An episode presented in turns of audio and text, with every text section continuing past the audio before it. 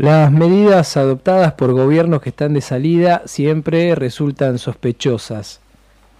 Y aunque no lo sean, lo sensato es dejar las decisiones al que va a venir y no comprometer gestiones futuras.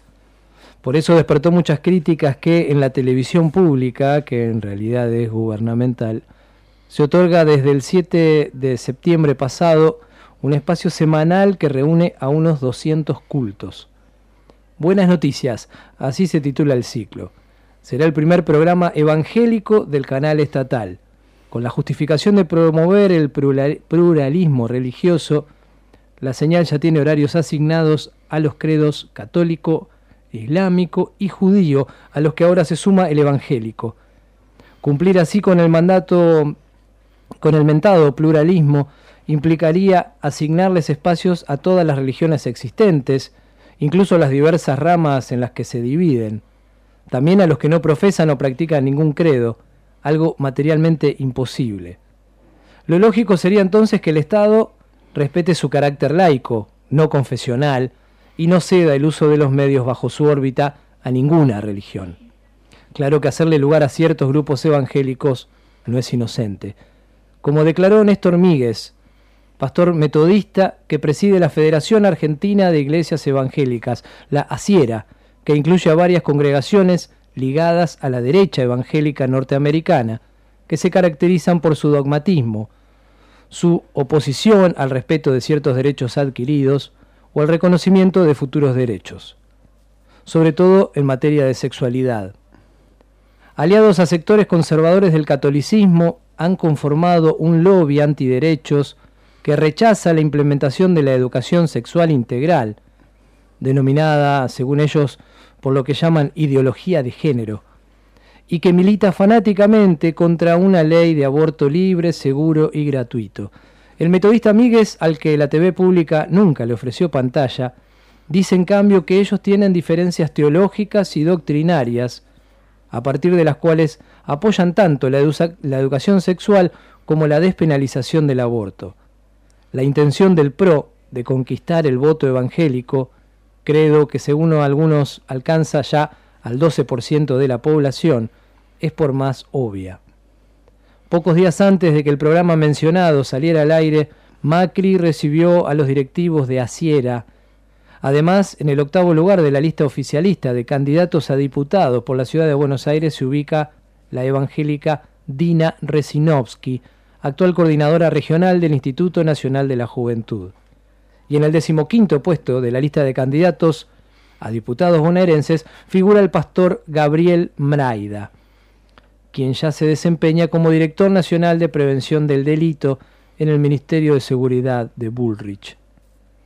El macrismo parece haber tomado debida nota de lo ocurrido en Brasil con Bolsonaro, quien llegó al poder con apoyo electoral y financiero de los grupos evangélicos más radicalizados, incluida la Iglesia Universal del Reino de Dios de Edir Macedo, uno de los hombres más ricos del planeta, según la revista Forbes. Macedo, quien creó su propia iglesia en 1977 en Río y cuenta con pasaporte diplomático del gobierno brasileño para ingresar sin trabas a cualquier nación, cuenta con 4.700 templos en 172 países del mundo. En la Argentina ya dispone de más de 160 sedes. Aunque sería absolutamente injusto equiparar a todas las iglesias evangélicas, las, lideradas por los telepredicadores que no paran de crecer, con la Iglesia Universal del Reino de Dios a la cabeza, han contribuido a instalar un sentido común tan distante de las religiones tradicionales como funcional al neoliberalismo. Aunque bajo el gobierno de Lula millones de brasileños abandonaron la pobreza y pasaron a integrar los sectores medios, a muchísimos de ellos, cuando se les pregunta a qué se debió su ascenso social, no contesta que fue mercedes a las políticas públicas, sino gracias a Dios. Han difundido una teología de la prosperidad, según la cual tienen derecho a los bienes materiales en esta vida y no en la próxima. Para eso solo hay que unirse al grupo evangélico apropiado que enseña cómo pedírselo a Dios, pagar el diezmo y rezar. Al invitar a sus fieles a votar por Bolsonaro, Macedo dijo públicamente que la crisis brasileña es obra del demonio y que la encarnación del Satán es el PT de Lula. Entre nosotros prácticamente ya no hay emisora importante de radio o canal masivo de televisión en el que estos grupos no hayan comprado espacios. Cedérselos gratuitamente en una señal de alcance nacional, sostenida mediante el presupuesto público, es por lo menos, o por lo tanto, algo que puede y debe ser revisado de inmediato.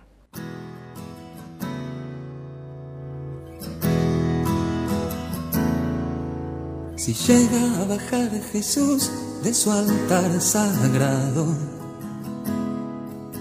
avísenle que un rey mago no va a volver. Lo tienen a Baltasar en Ciudad del Cabo, cercado tras los alambres de la apartheid. Pobre Jesús se queda sin un regalo, se queda un rey en el reino del terror. Pobre Jesús, si piensan que los romanos fueron lo peor, va a ver cómo el salvajismo progresó. Si llega a bajar Jesús, siempre habrá un establo en donde María sufra para parir. Ahora lo llaman Hospital del Estado. Y estado muy lamentable suele exhibir. Pobre Jesús Herodes anda rondando, dispara su jeringa y desnutrición. Pobre Jesús, tendrá que irse acostumbrando a la situación, a menos que haga un milagro o dos.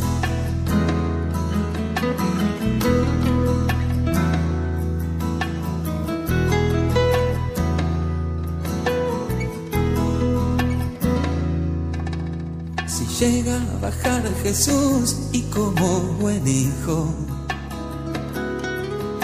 por varias carpinterías busca a José. Eh. Lo va a ver desocupado, sin rumbo fijo. En las ollas populares helándose. Pobre Jesús pregunta con desconsuelo a la multitud, apóstoles, ¿dónde están? Pobre Jesús, no sabe que Pablo, Pedro, Mateo y Juan hoy son tristes jubilados pidiendo pan. Si llega a bajar Jesús, pobre cuando vea supuestos pastores que te hacen ver la luz. Uh, se toma rápido un buque hasta Galilea y pide otra vez los clavos para la cruz. Pobre Jesús, su nombre fue tan usado podría haber de ponerse en seudónimo. Pobre Jesús, su barba y su pelo largo en nombre de Dios fueron cortados mil veces en la prisión. Si llega a bajar Jesús y ve los placeres queda vivir a costillas de otro mortal. y quiere echar del templo a los mercaderes.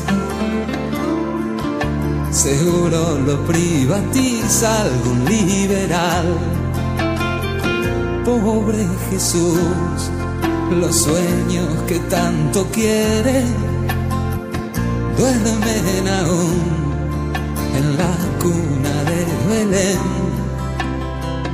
Pobre Jesús, aquí o en la santa sede o Jerusalén, tus ministros sufren muy poco y comen bien. Si llega a bajar Jesús citado al juzgador, que busque un buen abogado para zafar. un nene de pecho era Poncio Pilatos. Si lo comparamos con algún juez de acá, pobre Jesús herido y encapuchado, Judas sabrá por qué desapareció. Pobre Jesús, la cruz no está en ningún lado, nadie la vio. María gira que gira buscándolo y a Barrabás el gobierno ya lo indultó.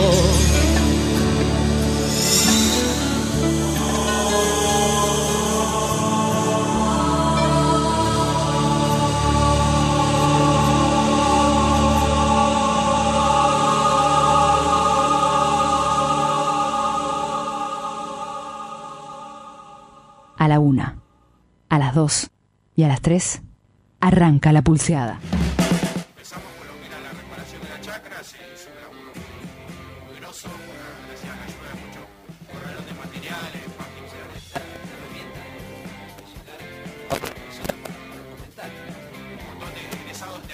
Pibes de hoy con educadores de ayer y educadores de hoy.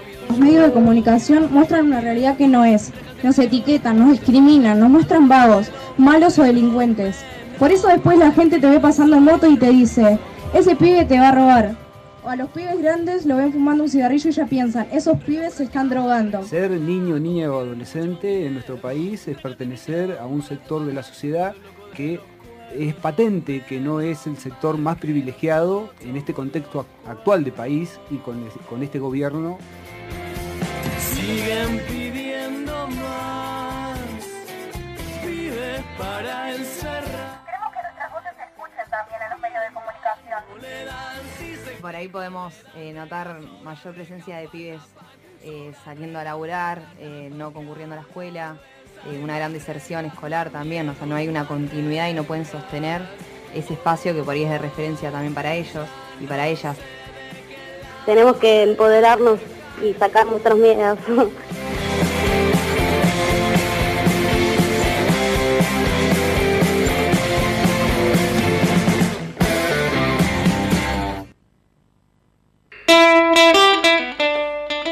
Bueno, nada, con todo arranca la pulseada radio del día de hoy. Buenas noches, buenas tardes, buenos días. Según estés escuchando este programa, estuvo recién la editorial armada por Carlos Gama. ¿Cómo anda, Gasman? Buenas tardes. Bien, buenas bien. Eh, no, no, no devele eso. Este, ¿Qué usted, cosa? usted diga la editorial Hágase del cargo. programa. Hágase cargo, después lo Se denuncian a usted y nos meten a toda la Se supone que nos representa a todos. Sí, es. Eh, usted, digamos, una editorial firmada es, es una contradicción. La- eh, bueno, es la de exacto, sí. Pero es, pero es así, ¿no es así siempre? Está bien, está bien, está bien. No es así. No, no se comprometa usted. Firmamos, usted firmamos diga, abajo. No, no, firmamos usted, abajo. Usted cuando, cuando una vez que se leyó diga, quiero expresar mi desacuerdo total y absoluto. Eh, entonces, Totalmente ya que hablábamos de pluralismo, este es un programa plural, eh, las editoriales las hace una vez cada uno y generalmente nos peleamos. A la, no, a la- eh, eh, creo que a esta altura de, la, de las circunstancias me parece que está de más decir que no la leería si estoy en, en desacuerdo. No vamos a leer algo. ¿Cómo anda Artola? Bien, muy bien, Mardones. Me Buenas alegro. noches, buenas tardes, buenos días. Anda Rubini Rubino, Agustina Rubino por ahí afuera y Agustín Sudaire que hoy hicieron una... No podemos decir nada, ¿no? Del apellido del juego, no. Porque tiene que ver con la radio, pero bueno, está bien. Eh, un, eh, nuestro operador, nuestra productora y la productora eh, eh, etérea, virtual, eh, es Martina Dominela. Esto es la Pulsada Radio. Hoy Estamos en vivo el 17 de septiembre del año 2019. Y en la radio se vive un clima especial. No me refiero a la radio en la que este, Mm. emitimos en vivo, Sí. que es futura. ¿Por qué? Porque hoy, como todos los 17 de septiembre, a partir del año de la desaparición de, de Jorge Julio López, se hace una vigilia esperando al 18 y esperando también, o mejor dicho, no esperando, sino moviendo que, eh, para que las cosas se, eh, se aclaren de una vez, ¿no? Para que digan qué, qué pasó con Jorge Julio López, para que las personas responsables de su desaparición, de su segunda desaparición, eh, vayan en cana, eh, de alguna manera, no por decirlo de alguna manera. Y eh, bueno que se sepa y que se haga justicia bueno se está armando de a poquito en la hermosísima esquina de 5 y 75 la más linda de Villa Elvira Eh, eh, y no sé si de otros lugares también pero Quizás. bueno no, no vamos a, no vamos a andar eh, generando discordia un día como hoy pero si andás escuchando Futura y tenés ganas de acercarte o de prenderte a la radio hoy toda la noche se va a estar haciendo la vigilia. Error en el sistema. Jorge Julio Lopa, pal- palabras claves y bueno, y, y- y un archivo que, que no se archiva o que quieren archivar, pero mucha gente hace que, que eso no sea así. Vamos a arrancar con musiquita, ¿puede ser? Vamos a arrancar con, con musiquita. Eh, estamos eh, transmitiendo también en la semana de la Noche de los Lápices. Hubo algunas, algunas eh, marchas, sobre todo acá en la ciudad de La Plata. Bueno, eso ya lo, lo estuvieron escuchando seguramente en cada una de las radios que estamos eh, saliendo en este preciso momento. Pero vamos a estar hablando algo que tiene que ver con la continuidad de la lucha en las escuelas, ¿no? Sí, en un ratito también. nada más. Musiquita, dale, porque si no hacemos lo que decimos que no vamos a hacer, que es adelantar. No sabes lo que se viene en el programa de hoy, Sudaire, no sabes.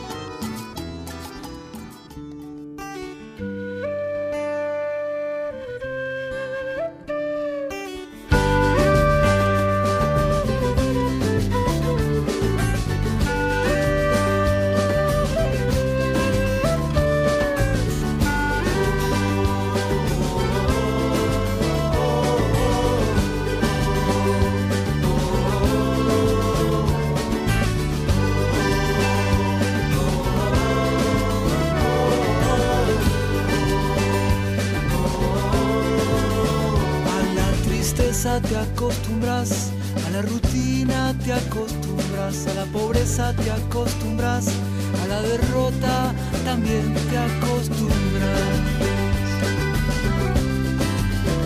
A la bobera te acostumbras, a no ser nadie te acostumbras, a amar de culpas te acostumbras, a ser esclavo también te acostumbras.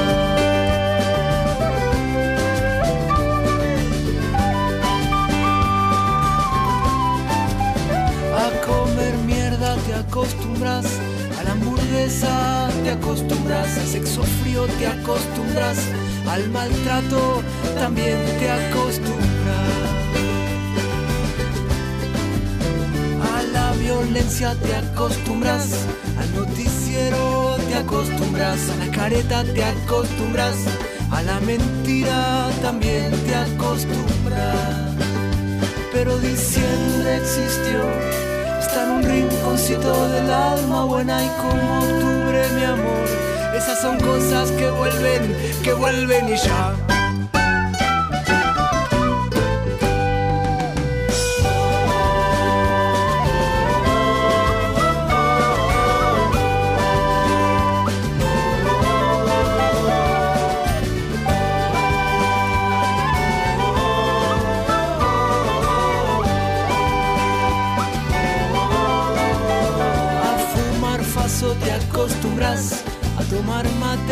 Te acostumbras, a hacer las compras te acostumbras, a ser un seco también te acostumbras.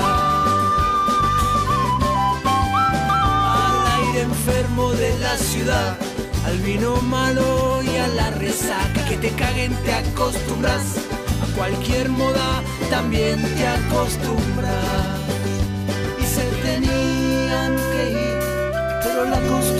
tan fuerte, nena, que aún están ahí hasta que explote. Espera y verás.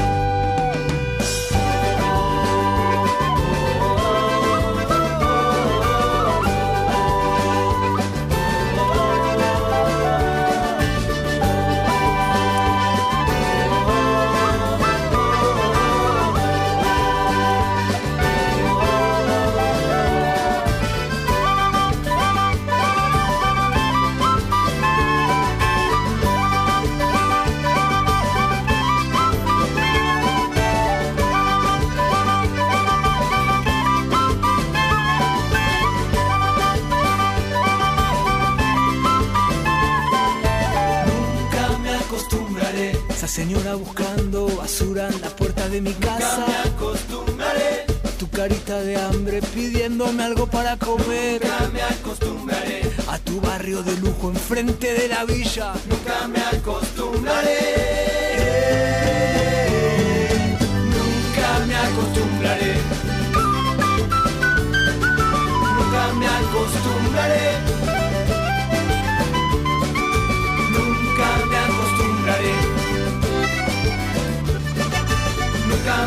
Acostumbraré.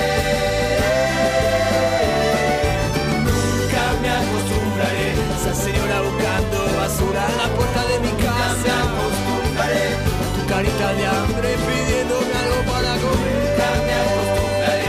A tu barrio de lujo enfrente de la villa. Nunca me acostumbraré. A ver tu banco vacío en la escuela te fuiste a trabajar.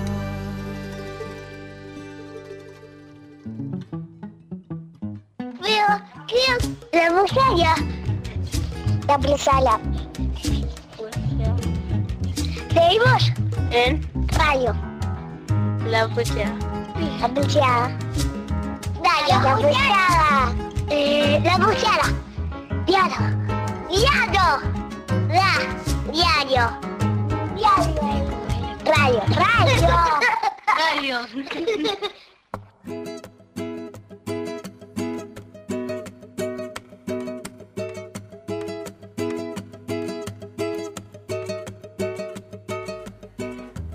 Bueno, recordamos que la pulseada revista está en la calle, eh, con la tapa Tierra Madre, que quizá comentemos en un rato nada más.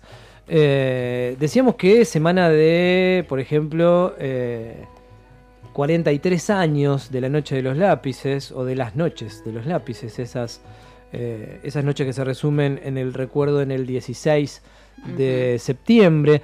Estuvimos acá en, en Futura, en otros programas, charlando con secundarios, con gente del, del secundario, eh, bueno, que por supuesto no había nacido, pero que reivindican la lucha de los pibes y las pibas de ese momento, y también hacían sus reclamos de la- las cosas que les están pasando ahora, ¿no? La cuestión edilicia de las escuelas, la, bueno, la forma en que tienen que ir a, a una escuela, a habitar una escuela pública eh, deficientemente, y otro de los reclamos muy fuertes que tienen, por lo menos en las secundarias, es la implementación efectiva de la ESI, de la educación sexual integral. Los pibes, las pibas lo están reclamando, exigiendo, es su derecho, ya es una ley. Está, bueno, pero hay muchas trabas en muchos lugares. Eh, en algún momento he acompañado a la gente de- del ESI a, a dar a, a unas charlas. ¿no? Me acuerdo de una en Campana. Y, y alguna gente de la comunidad decía, bueno, y lo único que falta es que les paguemos el hotel también a los chicos, ¿no? Después en, en la parte de las preguntas de la charla. Claro, el, el- el pavor, el temor que tienen muchas personas. eh, bueno, creo que con un poco más de información se, se podría saldar. Pero bueno, así estamos. Bueno, creo que en relación con eso, Sebastián, eh, ya tenemos en, en línea a Daniela Escarafia. Hola Daniela, ¿estás ahí? Sí, hola, ¿cómo están? Bien, buenas noches.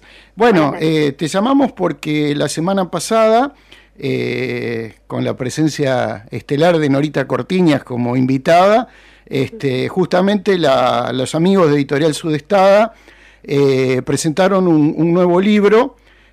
Vos sos la autora de los textos y Lucía Benjamín, conocida como Luneta de las Ilustraciones, eh, de un libro llamado ESI, Educación Sexual Integral eh, para Chiques, ¿m? que este, ya ha empezado a circular. Entonces, este, te queríamos eh, preguntar primero si está pensado para chicas y chicos de entre qué edades, si está pensado más bien para padres y madres o para docentes que puedan utilizarlo como material de consulta o todo esto al mismo tiempo. Sí, bueno, básicamente sería la tercera respuesta. Este material eh, surge un poco en respuesta a las faltas de, de materiales de divulgación de lo que de lo que implica la ESI, ¿no? Ajá. Es cierto que existen unos cuadernillos que son del Ministerio de Educación, que los cuales nosotras utilizamos para basar este material, pero lo que lo que respecta así a un libro, ¿no? De divulgación y pensado para chiques, pero también para adultos, digamos, docentes, y en eso también intervienen padres y madres, porque si bien la educación claramente tiene un rol institucional clarísimo, la escuela y el Estado ahí, ¿no?, interviniendo, también es cierto que, que, en la educación de las chicas intervienen, bueno, miles de actores, ¿no? Entonces creemos que, que para que hay que hablar de sexualidad en, en todos los campos, por eso generamos este libro que en realidad está pensado, si se quiere, con contenidos curriculares más del segundo ciclo de la escuela primaria, Bien. pero podríamos enmarcarlo en chicos de a partir de 8 años hasta en adelante. Bien. Pero me ha pasado de conversar con, con, distintos, con distintos compañeros que me dicen, che, está muy bueno como introducción a la ESI para cualquier persona, básicamente. Ajá. Eh, así que en ese sentido, digamos, es un libro introductorio, ¿no? Que retoma ciertos contenidos específicos del marco curricular de la ESI, pero lo pueden utilizar adultos como, como niños. Yo siempre digo que si vos le das este libro a un, a un chique solo de 8 años, bueno, quizás le falte sacarle bastante jugo, es para una lectura acompañada. Ajá. Pero bueno, nos parece central que la educación sexual se dé de forma colectiva, integral por supuesto, se dé de forma colectiva y no, de- digamos, dejarlo al pibe leyendo solo, ¿no? Que, que, digo, podría funcionar en un ejercicio, pero después, digamos, tiene que haber un adulto o una adulta ahí, interviniendo, ¿no? Haciendo una pregunta, generando profundidad en los contenidos que se están leyendo. Daniela, este, conocemos los libros de Sudestada y eh, son eh, muy ilustrados, no son demasiado extensos, eh, por lo tanto no tienen un índice, pero si vos tuvieses que hacer un listado de los temas eh, que abordan a lo largo, eh, vos y Luneta, a lo largo del texto, eh, ¿cuáles serían? Mira, en realidad, en principio, el libro lo que explica, que esto me parece que está bueno también que yo lo diga al aire, aunque un poco este debate se movió a partir de, de la pelea que se dio, ¿no? Por, por el aborto legal y por la despenalización, donde uno de los digamos, de, de, de, las frases reivindicativas era educación sexual para decidir. Entonces eso un poco la puso en agenda y generó algunas discusiones, pero digo, hay mucho desconocimiento en torno a que existe una ley que, que, que, que especifica, ¿no? Que, que sí. tiene que haber educación sexual integral para, para todos los chiques de todas las modalidades, de todos los niveles y en todas las escuelas y que las escuelas como instituciones tienen que pensar cómo abordar esta ley, ¿no? La 26.150. Uh -huh. Porque si no aparecen, ¿no? Estas cuestiones de yo no quiero que mi hijo, que mi hija eh, observe contenidos de la ESI. Y la realidad, digamos, que esto es una ley y está dentro de, de los marcos normativos de las escuelas. Y en este sentido, antes de decirte lo, de, lo del índice que me preguntaste, quiero decir también que educación sexual en las escuelas hubo siempre sí hubo en, en su claro. generación, en la mía, yo tengo ¿Por acción años. o por omisión? Exactamente, explícita o implícitamente educación sexual hay constantemente, porque cuando sea, desde las cosas más mínimas, ¿no? Nos ordenan por chicos, por chicas, nos ofrecen ciertos juegos, nos ofrecen ciertos espacios, eh, completamente como asignándonos ciertos roles para la vida a partir de eso, ¿no? Uh -huh. A nosotras nos dan la cocinita, a, a, a las chicas le dan el juego científico, ¿no? Como eh, sí, sí, hay sí. Cierta, ciertas, digamos, ciertas cuestiones que se nos permiten y otras no, dependiendo de nuestro género. Entonces hay un montón de estereotipos que se trabajan desde la primera infancia en la escuela. Y también cuando se habla de sexo, por decirlo de esta manera, solamente se habla con fines reproductivos o se piensa la sexualidad como tabú y la realidad es que la sexualidad tiene que ver con con todos los seres humanos. La uh -huh. educación sexual integral tiene que ver con la con la inclusión de saberes vinculados al cuidado del propio cuerpo y el de otros, con la valoración de los sentimientos, de las emociones, de las relaciones interpersonales y tiene que ver fundamentalmente con fomentar la solidaridad, el amor, el placer, el respeto por la diversidad. Entonces, digamos, es, es fundamental pensar una educación sexual integral, ¿no? Esto es lo que lo que plantea, si se quiere, el movimiento de mujeres, porque este uh -huh. libro surge en un contexto específico de una, de una fuerte avanzada de este movimiento, ¿no? Sí. Que plantea, bueno, se tiene que sistematizar la educación sexual y se tiene que discutir el abordaje, y tiene que ser un abordaje inclusivo y desde la perspectiva del derecho. Me parece que eso es lo más importante que nosotras trabajamos desde el libro. Y en torno a lo del índice que me preguntabas, es entonces un poquito, bueno, una introducción a lo que es la ley, ¿no? Porque tenemos derecho a recibir ESI en la escuela. Después trabajamos lo que es la identidad de género, que es distinta, ¿no? A lo que es el sexo biológico, eso que los cromosomas, los genitales definen, ¿no? Si sos varón o mujer al nacer. Pensamos que el género está constituido por otros elementos y por una identidad y una percepción personal que se da eh, en otro momento y con otros factores. Después trabajamos estereotipos de género y estereotipos de belleza, ¿no? Esto que te decía hace un ratito de los roles y también de la forma que tiene que tener nuestro cuerpo, del color de nuestra piel, ¿no? Como todo lo que refiere a esos a, esas cuestiones. Después trabajamos algunos cambios físicos en la adolescencia, en la pubertad, como para ir pensando, ¿no? Qué es lo que pasa en nuestros cuerpos y eh, también, eh, bueno, trabajamos como las nuevas experiencias que se pueden dar en esta en esta nueva escena de la adolescencia o de la, o la preadolescencia, hablamos de la masturbación, hablamos de que esto le pasa tanto a los chicos como a las chicas, como a cualquier otra identidad que tiene que ver con conocerse a uno mismo y con experimentar el autoplacer y que es normal y que está bien, que no tenemos que sentirnos culpables por eso.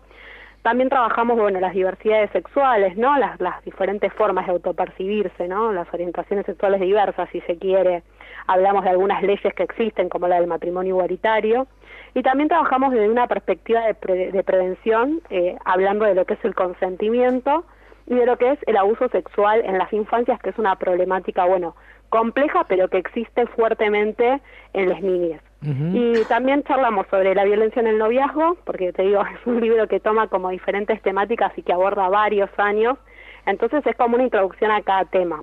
Y por supuesto, salud y sexualidad pensando en lo que tiene que ver con la anticoncepción, los cuidados, pero también con el placer, como un derecho como efectivo, que tiene que ser efectivo para todos y todas. Y no siempre se piensa como el marco de la relación sexual solo dentro de lo, de lo que es los, los, marcos de salud, que está muy bien, del cuidado físico, ¿no? De lo profiláctico y demás, pero también es salud tener un acceso al placer y pensar cómo acceder a eso.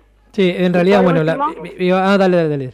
No, y por último, el último tema que aborda, que tiene que ver con una cuestión coyuntural, es el tema del aborto, porque nos pasó mucho a los profes en, en estos, en este, estos últimos dos años, que esta pregunta apareció mucho en el aula porque la propia coyuntura, ¿no? Llegó a que los chiques quieran saber y, pregunten y, y se debata. Eh, y es muy importante para nosotras en, desde la perspectiva pedagógica trabajar desde la pregunta, ¿no? Como la, la, esto es importante porque la ESI no llega en un plato volador a la vida de las chicas, tiene que ver con, con su realidad cotidiana y con sus cuestionamientos cotidianos. Y nosotros como docentes tenemos que, que encontrar eh, la forma, ¿no? De, pensar estas cuestiones, por supuesto, discutiendo de acuerdo a su edad, pero eh, con un conocimiento que sea científicamente validado. Y yo hace un ratito te decía que nosotras pensamos este material desde la perspectiva del derecho, porque en concreto nosotras pensamos que, que las niñas tienen derecho a recibir una educación, te decía, que esté científicamente validada, que hablemos de igualdad de derechos, que hablemos del cuidado, tienen derecho a no ser discriminados, a la salud, a la información, ¿no? Eh, entonces, bueno, desde esta perspectiva trabajamos como un material orientativo, sabiendo que les falta mucho porque es un primer, una primera experiencia. Sí, una introducción, como decías. Sí, sí, pero nos animamos a sacar algo de esto porque no había y la verdad que la recepción fue buena, mm. así que también expresa un poco la demanda que claramente había de este tipo de materiales.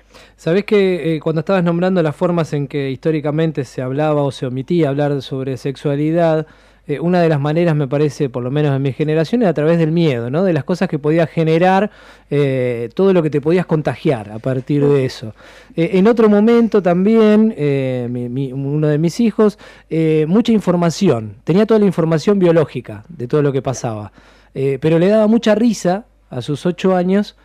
Que tuvieran que estar desnudas las personas, ¿no? Le daba como un pudor, o sea, tenía la información de libro científica, quería, si podés profundizar un poquito más sobre la cuestión del placer, cómo abordan la cuestión de la sexualidad y el placer eh, para niñas, ¿no? Sobre todo, digo, esta es como bastante difícil, me imagino, de, abordar. Sí, a mí me parece que la, la categoría de placer está, es transversal como, como a, toda, a todas las temáticas que aborda el libro. Y de hecho para mí fue un concepto muy novedoso porque a nosotras como autoras fue nos resultó, digamos, necesario trabajar sobre nuestras propias concepciones de sexualidad, más allá de lo que uno después se forme, conciba ideológicamente, digo, todos fuimos marcados fuertemente por, por nuestra educación sexual. Entonces, bueno, eso implicó, ¿no?, introducir esta categoría de placer, un trabajo muy arduo para nosotras. Eso me parece importante decirlo.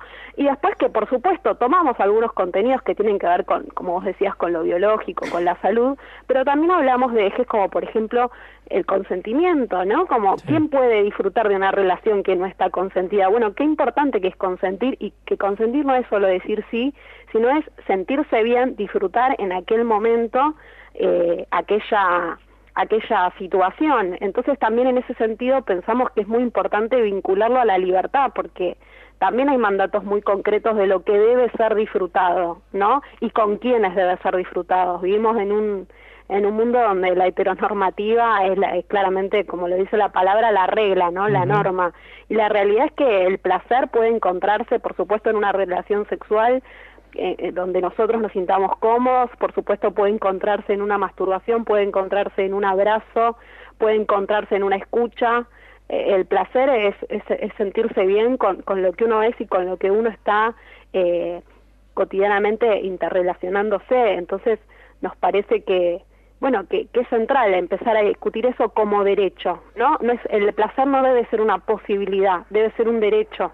Y en ese sentido me parece que los adultos, las adultas, docentes, padres y madres, tenemos mucho que trabajar, porque como decías vos, nosotros tuvimos una educación muy vinculada al miedo, donde nuestro placer fue claramente limitado por todas, por todas esas cuestiones que, que no tienen que ver con el cuidado, porque por supuesto la información es central para poder eh, tener sexo de forma segura, que también me parece eso sería el placer, pero también en algún punto, digamos, ese esa lógica, esa pedagogía del miedo nos ha limitado en ese sentido y sobre todo algunos sectores en particular como son las mujeres, ¿no? Porque no sé ustedes, pero en mi educación sexual siempre eso estaba más permitido a los varones. Nosotras teníamos que tener un rol mucho más pasivo en esas cuestiones. Eh, entonces, bueno, eh, digamos, te digo, si, te pongo a contar cada cada aparición de, este concepto no terminaríamos nunca porque es transversal al libro, pero sí una decisión política de las autoras de ponerlo, bueno, como, como categoría central. Daniela, recién decías que eh, la recepción fue buena y bueno, un poco te anticipaste algo que yo te quería preguntar y es eh, si ya tuvieron algún tipo de devolución por parte de quién y bueno, este, eh, qué es lo que les dijeron acerca del modo en el que el libro era leído, interpretado, este, se le atribuía sentido.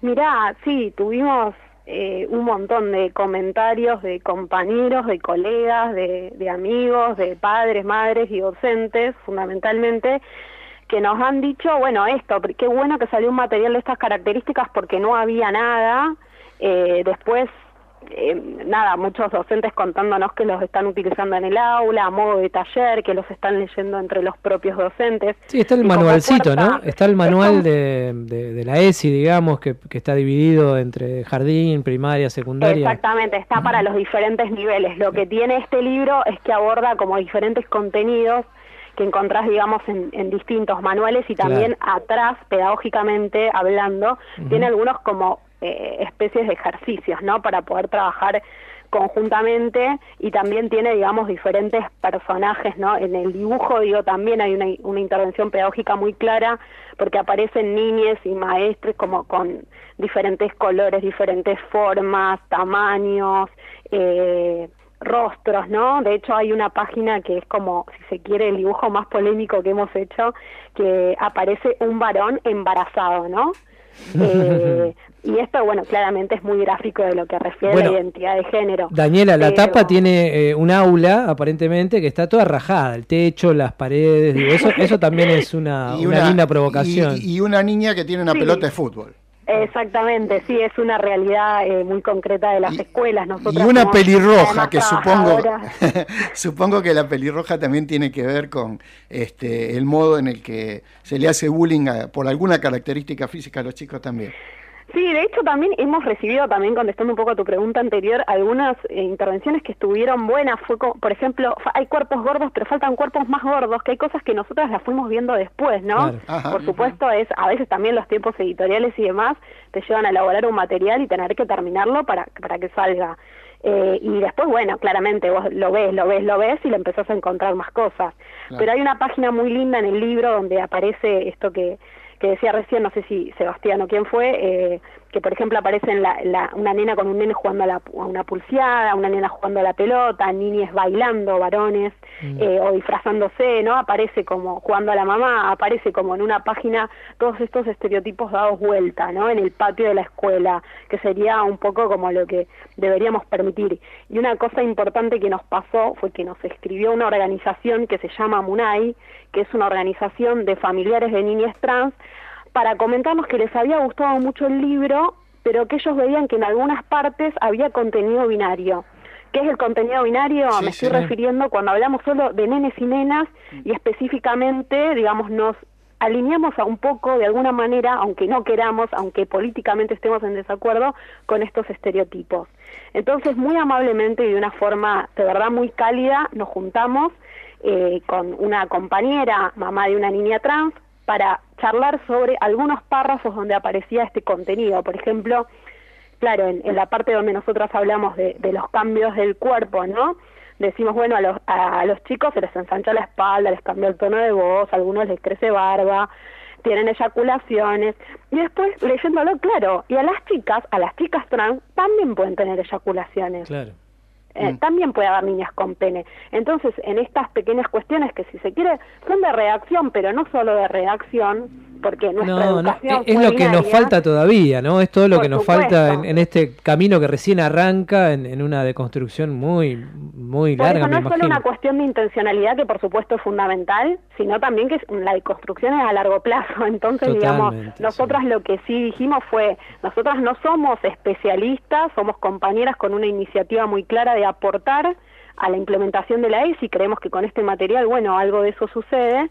Entonces fue, bueno, a ver, yo no sé eh, sobre esto, en profundidad. Igual, por supuesto, el libro fue revisado por distintas personas antes de ser editado, más especialistas en las distintas temáticas, pero bueno, obviamente hubo cosas que se nos escaparon. Entonces, bueno, nos reunimos, lo pensamos y lo programamos para una próxima edición. Irá No para la segunda edición ampliada y revisada. Exactamente. Y ¿Cómo, eso tenemos eh, un proyecto de, de hacer un librito de niñas trans y trabajarlo, por supuesto, con MUNAI o co- con, o con las comunidades que más sepan sobre estas temáticas para Mm. proyectar la, la realidad. ¿Cómo trabajaste con la ilustradora? ¿Vos le proponías los textos y ella las ilustraciones? ¿Lo iban haciendo en forma simultánea?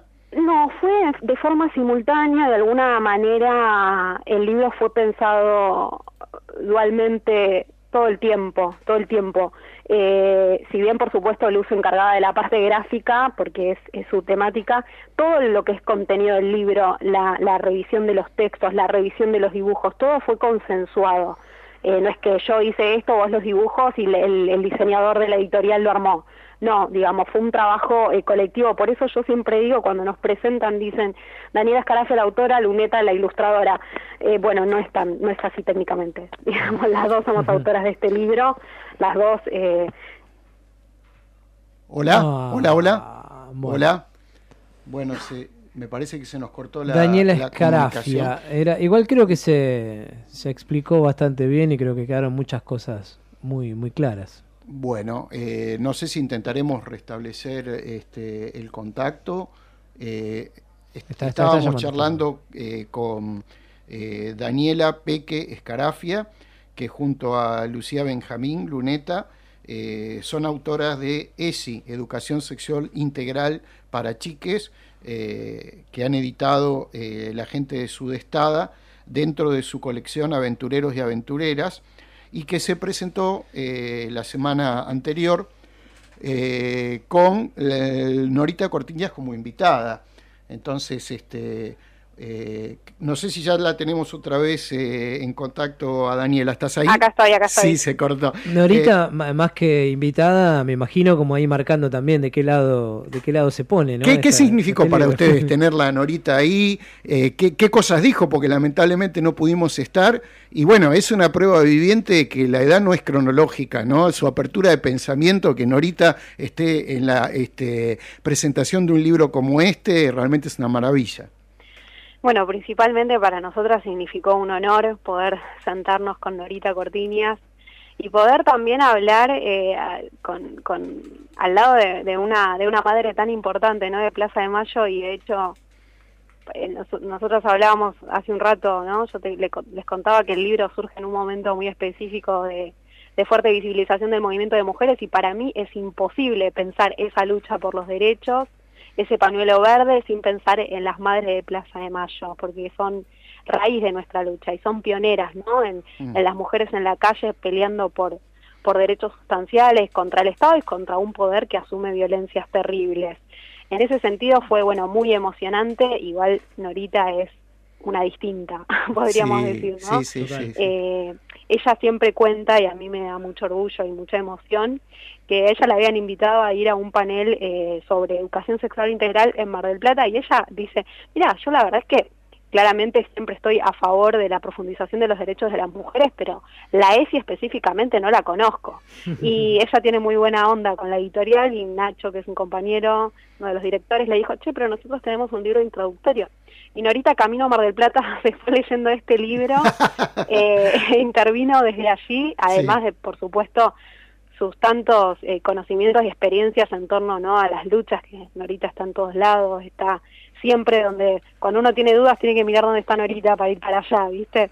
Eh, y no, ella habló, bueno, de, de muchas cuestiones, habló un poco de, de su propia historia, de, de cómo ve, bueno, estos cambios, esta, esta lucha por los derechos, y, y bueno, hizo, por supuesto, intervenciones muy interesantes también en torno a, a la institución eclesiástica, al, al lugar de los grupos eh, antiderechos, eh, así que bueno, es, es muy interesante y por supuesto emocionante hablar con Norita sobre estas cuestiones. Y es verdad que, que aquí hay muchas mujeres como Norita, de la edad de Norita en la calle peleando por un derecho histórico que no tiene que ver solo con el derecho al aborto. El pañuelo verde yo creo que amplía esas reivindicaciones, ¿no? Que tienen que ver con, con que están contra la violencia de género y por ampliar las libertades de todos y todas, ¿no? y, y Norita es una luchadora de los derechos humanos y, y sabemos que los Que- derechos humanos tienen que incorporarnos a todos, todas y todos. Sí, y que transmite una energía y una alegría en la lucha que, que pocos pueden y pocas pueden, ¿no? Absolutamente, y de hecho que esa alegría en la lucha, esa, ese plante, nace de un dolor inmenso. A mí me parece que. Norita es, es alma, es alma para todos nosotros y, y yo creo que ella, solo verla te hace saber que no hay derecho a cansarse. Hay alguien luminoso.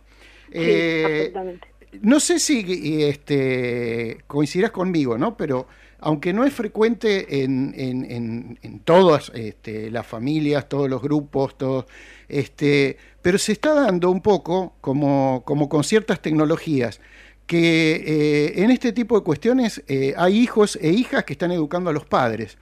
Yo este, hace poco hablaba con una madre de 40 años que me hablaba de su hijo de 17 y decía que el modo en el que lleva adelante sus relaciones de pareja, el modo que concibe eh, las relaciones con otros géneros, eh, la relación con la diversidad sexual, etcétera, eran mucho más amplios que ella, a pesar de que ella tenía la mejor predisposición, pero dice, pertenezco a otra, a otra generación. Sí, Entonces sí, lo apoyaba en eso, pero además me decía, aprendo de él.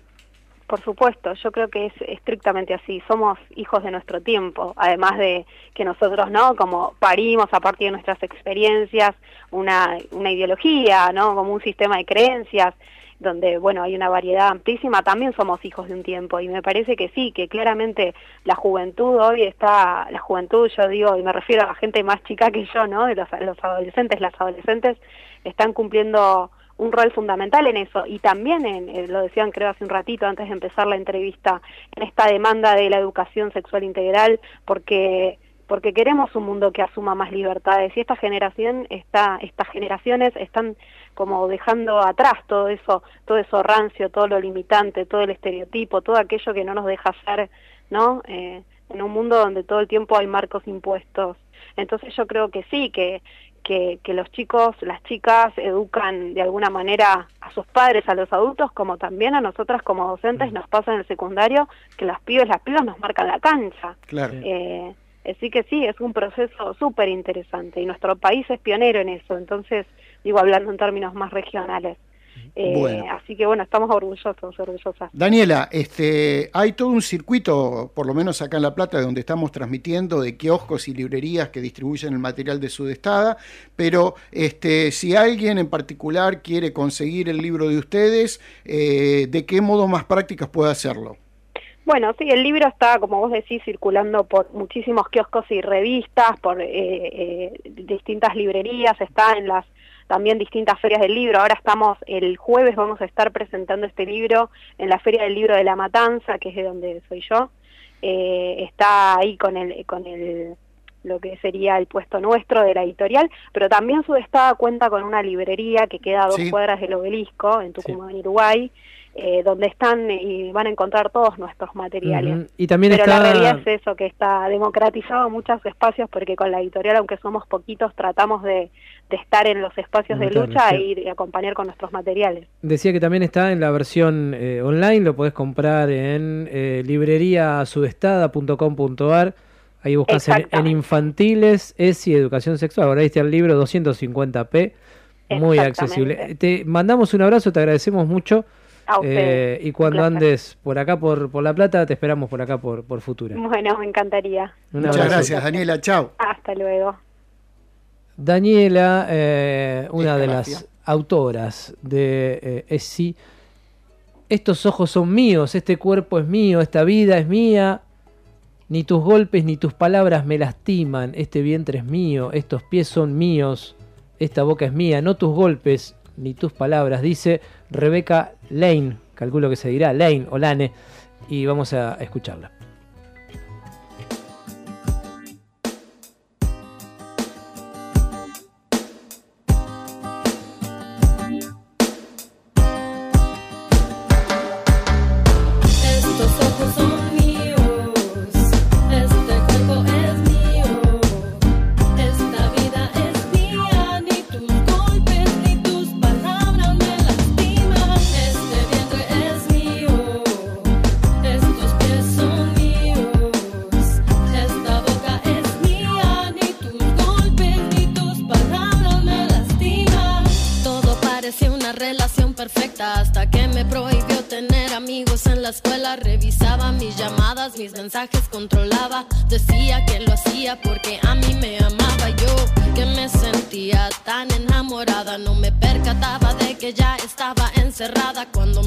Que me casara. Hacete encantada, pero creo que era el miedo de sentirme abandonada.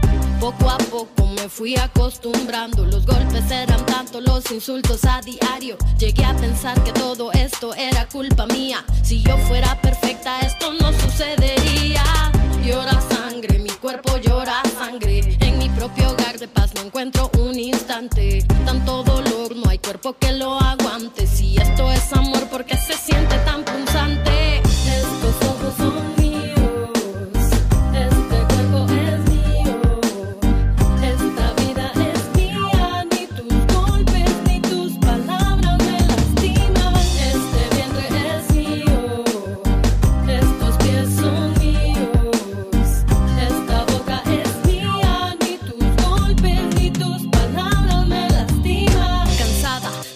Todas las mañanas, de verme en el espejo y no reconocer mi alma. Cansada del silencio y sentirme aislada. Cansada de sentir miedo hasta en mi propia casa. No quise maquillarme las heridas en la cara. No quise aceptar llamadas ni disculpas vanas. No quiero más heridas, quiero luchar por mi vida. Quiero contar mi historia, no quiero ser una cifra. Hay tantas mujeres asesinadas por sus parejas, por sus novios y nadie hace nada. Hay tanta gente que nos echa la culpa y sin embargo tanta denuncia que nadie escucha en esta lucha. No queremos ni una mujer menos. Sal del encierro, rompe el silencio. En contra el amor que está dentro de tu pecho. En contra la